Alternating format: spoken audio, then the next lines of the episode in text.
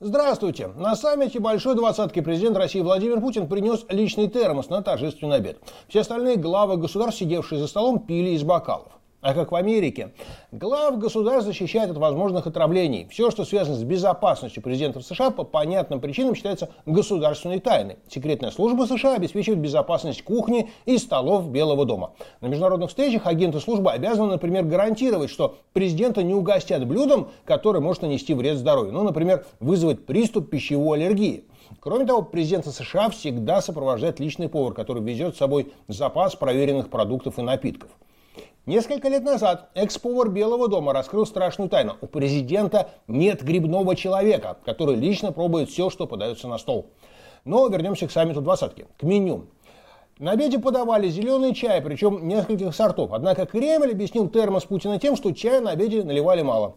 В том, что Путин на торжественном обеде чокался чаем, нет ничего странного. Он трезвенник, как и Дональд Трамп, который везде пьет воду или любимую Кока-Колу. Правда, не из принесенной с собой посуды, как Путин, а из хозяйского бокала. Такие дела.